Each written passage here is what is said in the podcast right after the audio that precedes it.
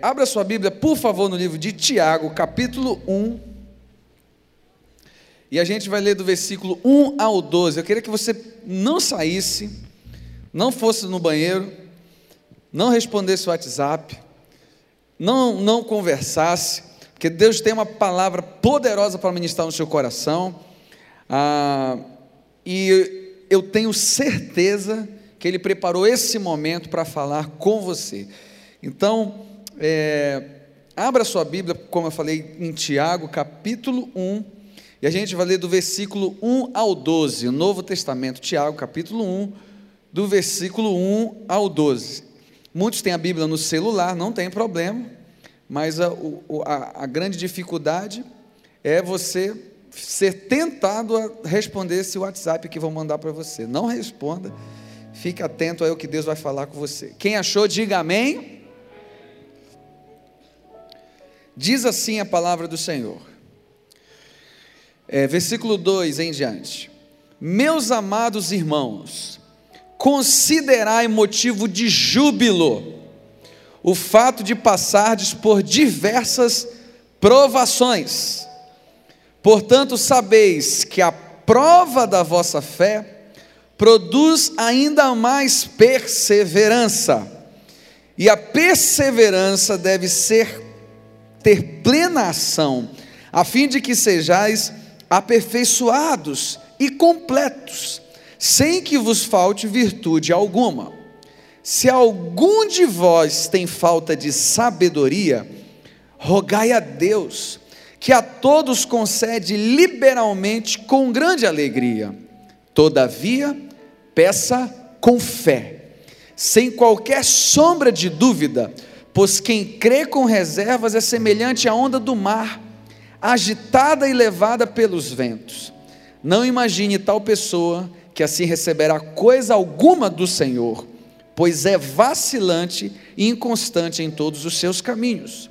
Contudo, o irmão que tem condição humilde deve gloriar-se em sua dignidade. O irmão rico deve orgulhar-se em sua pequenez pois ele também passará como a erva do campo. Porque o sol se levanta com seu calor intenso e seca a planta, cai então a sua flor e toda a sua beleza e glória desvanecem. Da mesma forma, o rico definhará em meio a seus muitos compromissos. Feliz a pessoa que perseverar na provação, porquanto após ter sido aprovada, receberá o prêmio da coroa da vida que Deus prometeu aos que o amam. Amém? Queridos, eu quero fazer uma pergunta que eu já sei a resposta, mas vale a pena perguntar.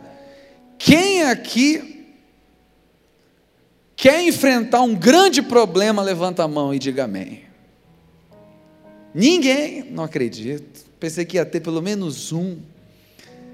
É natural que ninguém queira passar por dificuldades. Ninguém queira enfrentar adversidades. Mas esse texto aqui, ele vai nos revelar um pouco daquilo que vai na contramão. Nós somos configurados a sermos felizes. Olha só, somente quando tudo vai bem. E tristes quando tudo vai mal. Mas a gente sabe que o nosso Deus, ele sempre não trabalha com esse negócio de lógica, não. Você vai ver o grande Davi vencendo Golias, o Gideão enfrentando os midianitas. A lógica não tem muito a ver com Deus. E esse texto de Tiago vai nos falar da alegria de você passar por algumas provações, que é o título da mensagem. Provação, um motivo de alegria. Talvez você esteja dizendo: como eu vou ficar alegre numa provação? Mas nós precisamos entender o todo. É igual quando você está assistindo um filme, uma série, está né, tá na moda série. Eu não assisto série, mas minha esposa gosta muito de série. E ela gosta daquelas séries meio estranhas. Fala assim: sangue de Jesus nessa série. Negócio de John Kennedy, é tanto demônio. Não sei nem como é que consegue assistir aquilo. Se você assistir um capítulo, você não entende, não é isso, irmãos? Eu não sou expert, mas eu acho que é isso aí. Você tem que ver todo para entender. É a mesma coisa. Se você disser, ah, eu vou botar um problema aí, mata no peito. Ah, eu não quero. Mas você tem que entender uma coisa: que isso é te preparando para algo lindo. Olha o que a Bíblia fala no versículo 2. Ele já começa assim, solando. Meus amados irmãos, considerai motivo de júbilo, em algumas versões alegria, o fato de passardes por diversas provações. Tende por um motivo de alegria. Sabe o que Deus está te falando hoje? Fique alegre pelas provações que você tem enfrentado. Mas antes da gente de, é, destrinchar esse texto, eu queria dizer para você o seguinte: vamos diferenciar provação de tentação e de consequência de pecado. Provação, quem te prova? Deus. Quem te tenta? O diabo. Você nunca vai poder dizer assim: ah, Deus está me tentando. Essa frase ela não é verdadeira. Quem tenta é o diabo. Deus nunca vai te tentar para o pecado. Deus não é. Deus é luz, Deus é, é amor, é paz, é justiça. A provação, ela sim vem de Deus. Deus nos prova e você vai entender o motivo disso. É diferente também de consequência de pecado. Tem gente que apronta, ele vacila. E a Bíblia diz que tudo que o homem plantar, ele vai colher. Aí você vacila, você, você sabe que está errado, vai lá e faz o errado. Aí tem a consequência, aí você vai dizer: oh, que provação. Não é provação, não, irmão. Isso é consequência do erro. Mas a Bíblia está falando aqui, você tem que estar tá alegre pela provação que Deus coloca para você. Porque na verdade, essa provação, ela tem um propósito. Tudo que Deus faz na nossa vida é para cumprir um propósito. E eu quero começar a dizer, olha que ele diz assim: Porquanto sabeis que a prova da vossa fé produz ainda mais perseverança. E aqui vai o meu primeiro ponto. Quando você estiver passando por provações, número um, entenda que elas vão te fazer crescer. É, é o propósito de Deus. Voltando a falar dos meus filhos, pai gosta de falar do filho, né? Eu vi ali os, os filhos do, do Gil, pare, só não são gêmeos os meus, mas assim, é parecido, um tem nove, outro tem oito. E eu lembro que quando eu coloquei eles na escolinha de futebol, aí o meu menor é bem magrinho, né? Na época tinha sete anos, veio um, um grandão, deu-lhe um escorão nele, que ele brá no chão. Minha esposa estava no dia assim, meu filho, eu falei, meu filho nada, deixa ele pegar essa, esse, esse tronco aí, porque ele vai criar sustância, vai ver que no jogo é, é dureza, né? Mas o que faz ele criar esse, esse corpo e, e entrar firme no, na bola? As dificuldades. O que te faz crescer não são as facilidades, são as dificuldades. Cadê os irmãos aí que frequentam a academia? Levanta a mão aí. Só os marombados. O que te faz ficar fortão, irmão? É a dificuldade, tem que malhar. Você olha para mim, você vê que sou um cara que malha, né, irmãos? Eu e a academia, a gente não tem intimidade nenhuma, irmãos. Então, aquilo vai gerar o quê? crescimento. É por isso que o texto está dizendo: fiquem felizes, porque o legado de todo aquele que está sendo provado é ser aprovado. E se Deus está colocando uma prova, eu quero declarar em nome de Jesus: você vai ser aprovado, no nome de Jesus. Vai ser, mas isso tem um propósito, e a gente não entende. Às vezes a gente murmura, Deus, ah Senhor, eu sou uma pessoa muito nervosa. Quando eu estou no trânsito, eu quero xingar todo mundo, porque tem irmãos que ele é crente, mas quando ele entra no carro, não é nem ele que entra no demônio, é o demônio que entra nele. Aliás, ao contrário, né? o, o, ele que entra no demônio. O demônio tem medo dele. Aí ele fala assim: Senhor, me dá paciência. Aí Deus coloca um vizinho chato do teu lado. É, você não queria paciência, Deus está te dando, mas está te dando em forma de provação. Ele tem que te testar para você ser aprovado. E ele vai dizer assim: para que não falte coisa alguma em você. Porque o que Deus quer fazer na sua vida tem um propósito. Então ele tem que cumprir algumas etapas para que você esteja apto para fazer aquilo que ele sonhou para a sua vida. E só vai acontecer se você for treinado. As dificuldades, elas nos habilitam, elas nos fazem crescer. Tem aquela canção antiga, que a gente, cada vez que a minha fé é provada, tu me dás a chance de crescer. Então entenda isso, fique feliz, porque Deus está colocando provações, dificuldades, que o legado é você se tornar uma pessoa madura na fé, crescimento, paulada, pegou de um lado, pegou de outro, agora eu estou firme e pronto para enfrentar uma nova provação, porque é assim. Enquanto nós estivermos aqui na terra, nós vamos passar dificuldade. Está escrito: no mundo tereis aflições, mas tem de bom ânimo, porque eu venci o mundo. Então as dificuldades, elas sempre vão existir, as provações virão, mas a Bíblia está nos dizendo: fiquem felizes, porque a perseverança deve ter plena ação, a fim de que sejais aperfeiçoados e completo, sem que vos falte virtude alguma. Deixa eu falar uma coisa para você. Deus quer ter a garantia de todos os ingredientes para o sucesso em você. E se tiver faltando alguma coisa, Ele vai colocar algo para poder te estimular até aquilo que Ele precisa para você cumprir um propósito que Ele sonhou para a sua vida. E muitas vezes está faltando. E essa dificuldade, essa aprovação, é para te fazer crescer. Eu quero profetizar em nome de Jesus. Assim será na sua vida, assim será na sua família, assim será no seu trabalho. Virão dificuldades, virão provações, mas em tudo você vai crescer na fé, amém?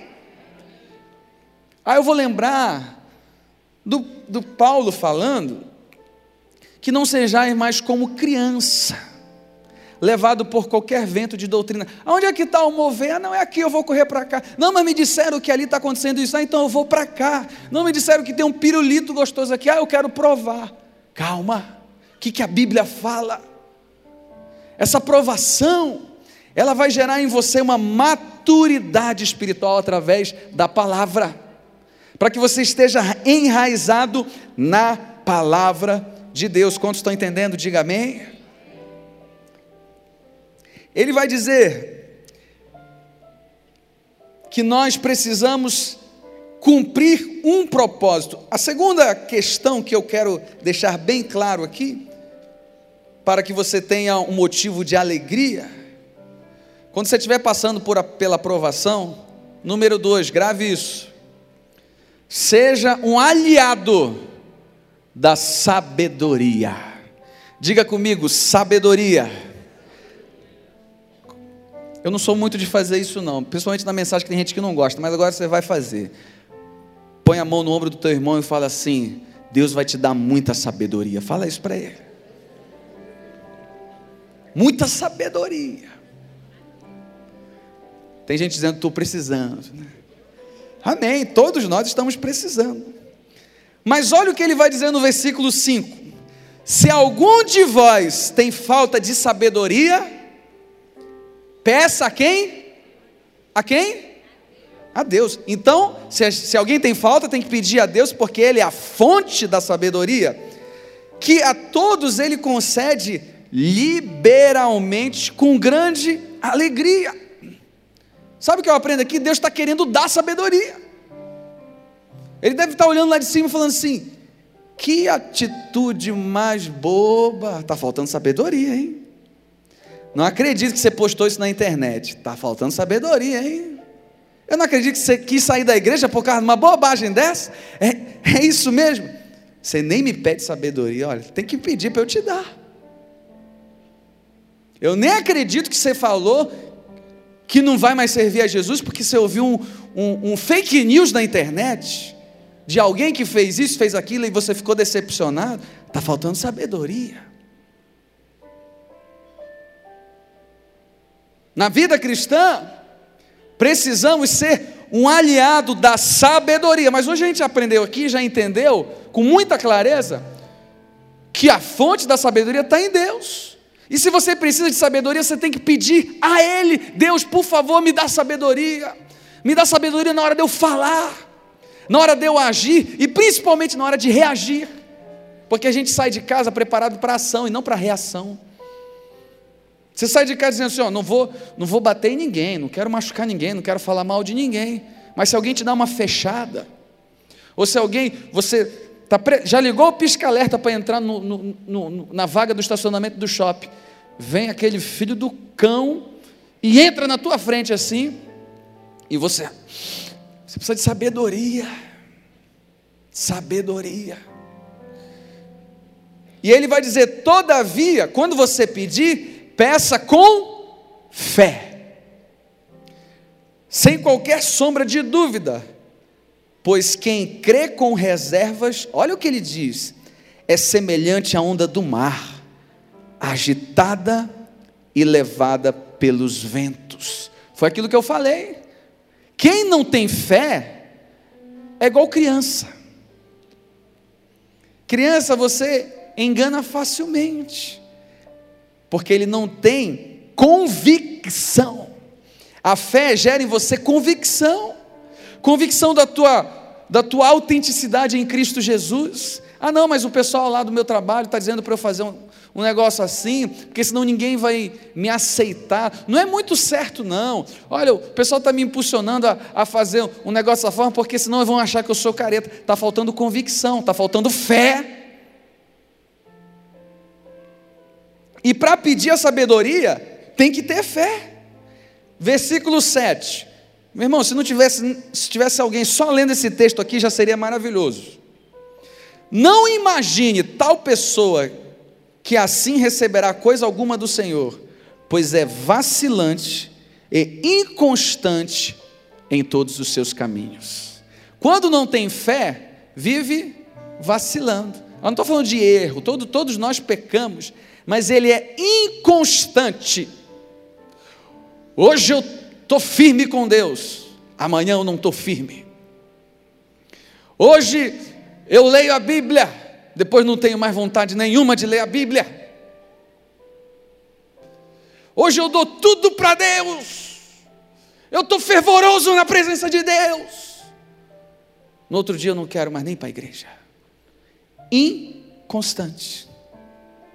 Hoje eu quero muito, eu estou com sede de Deus. Outro dia eu não quero nada, estou falando mal da igreja. Isso é o que a Bíblia fala daqueles que não têm a sabedoria como aliado, daqueles que não pedem com fé, eles têm dúvida no coração, não vai receber coisa alguma do Senhor, porque é vacilante e inconstante. É o que diz a Bíblia, em todos os seus caminhos. No versículo 9 ele vai dizer: Contudo, o irmão de condição humilde deve gloriar-se na sua dignidade, e o que tem mais dinheiro na sua pequenez. Sabe o que ele está dizendo aqui? Que independente dos recursos, a nossa alegria não está nos bens físicos, e sim nos espirituais. Quantos ricos nós temos aqui? Levanta a mão, diga glória a Deus. Não, irmão, eu vou te dar uma, não é, não é de dinheiro, não, de grana. Quem se considera uma pessoa rica e próspera aí, porque confia em Deus e sabe que Ele é o dono de toda a riqueza, levanta a mão aí, dá um glória a Deus.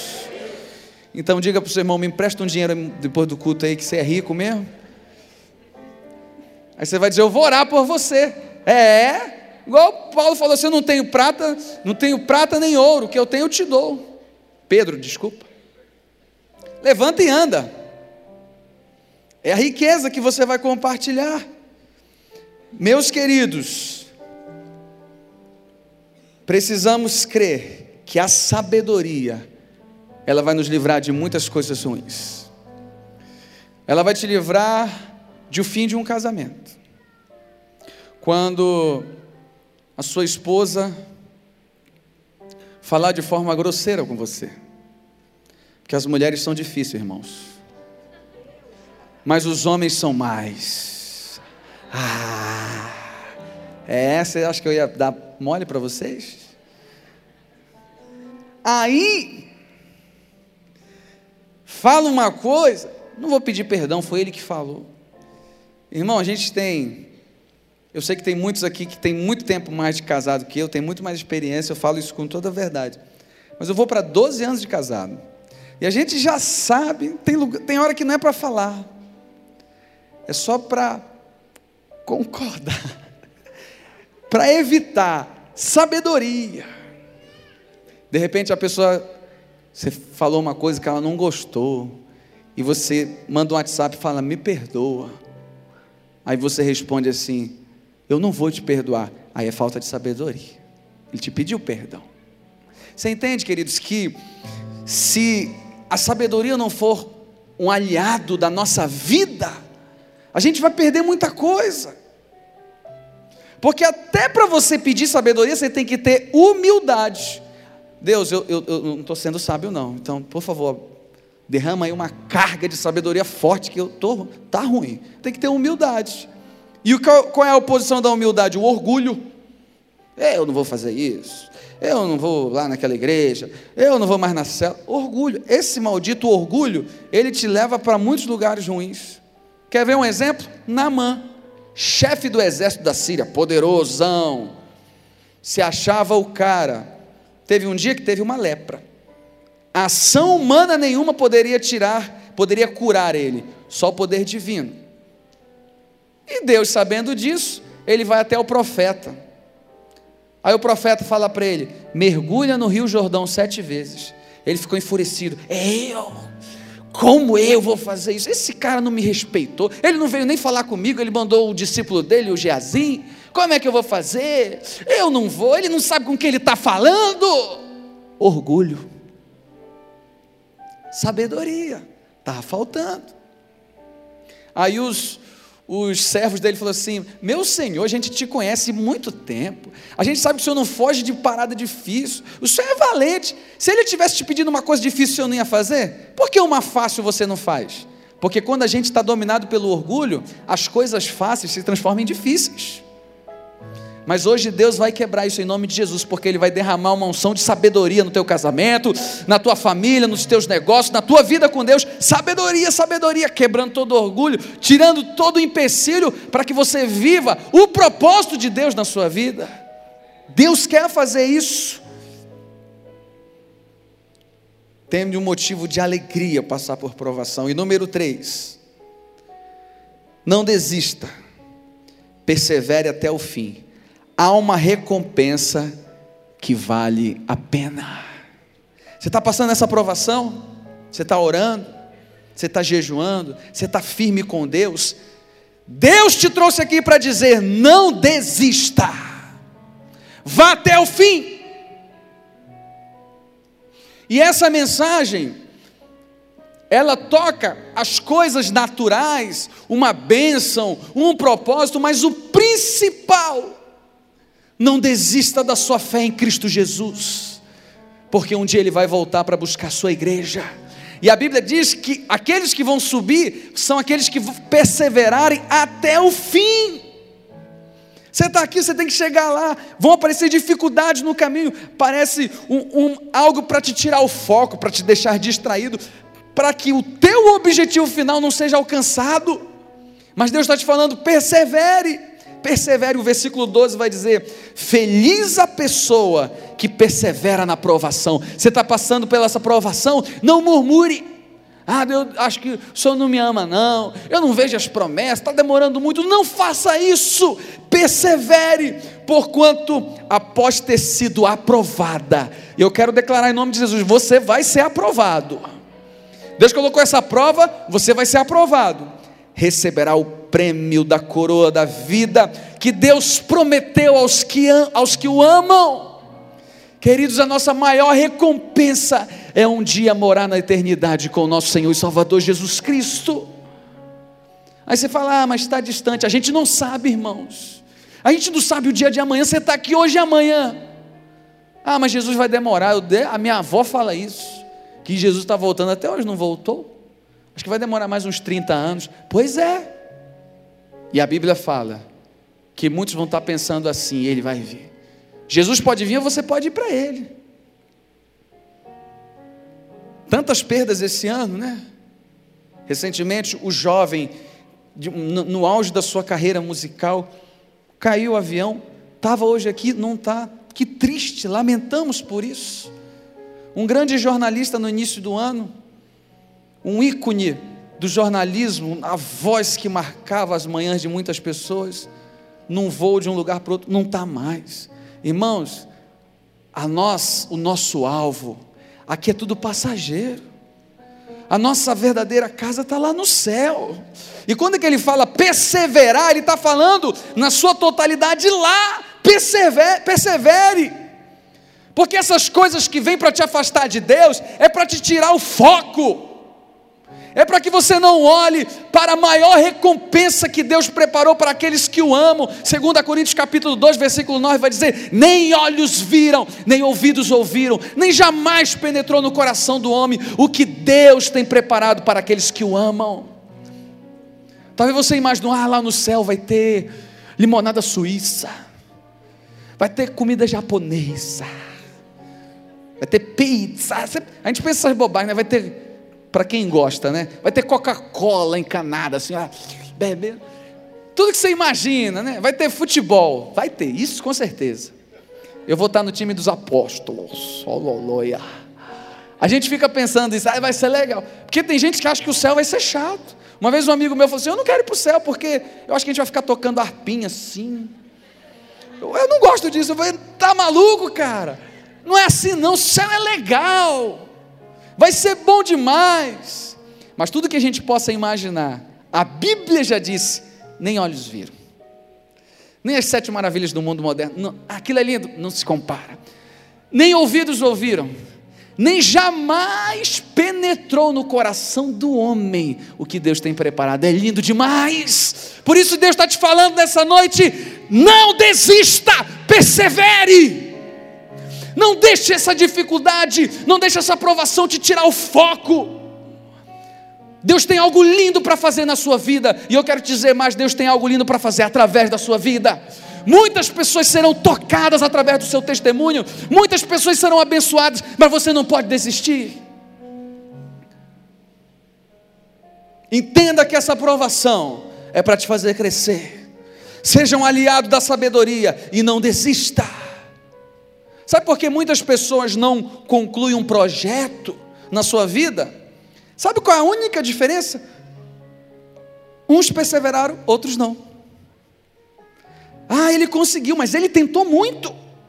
Ele foi atrás, ele transpirou. Na vida com Deus é assim também. Às vezes a gente tem tanta, tanto empenho na, no trabalho, nos projetos, não, não vou desistir nunca. E às vezes na vida com Deus, medíocres na primeira oportunidade, ah, não quero mais saber disso, eu não vou mais ler a Bíblia, eu não quero mais saber da célula. Irmãos, Deus está nos sacudindo nessa noite para dizer: eu tenho um propósito.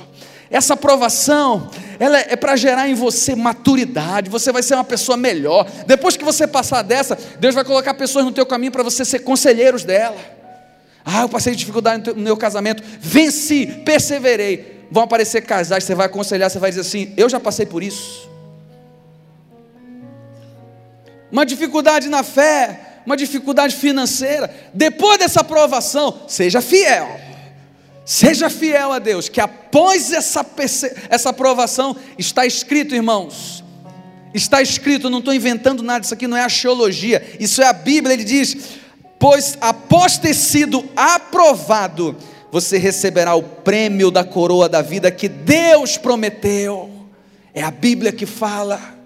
Levante as suas mãos aí como se fosse receber. Levanta aí. Eu quero declarar em nome de Jesus: haverá recompensa na sua vida. Você recebe isso? Vai haver recompensa. Mas olhe para duas ou três pessoas que estão perto de você e diga para ele: persevere, não desista. Dá uma sacudida nele e fala assim: persevere, não desista.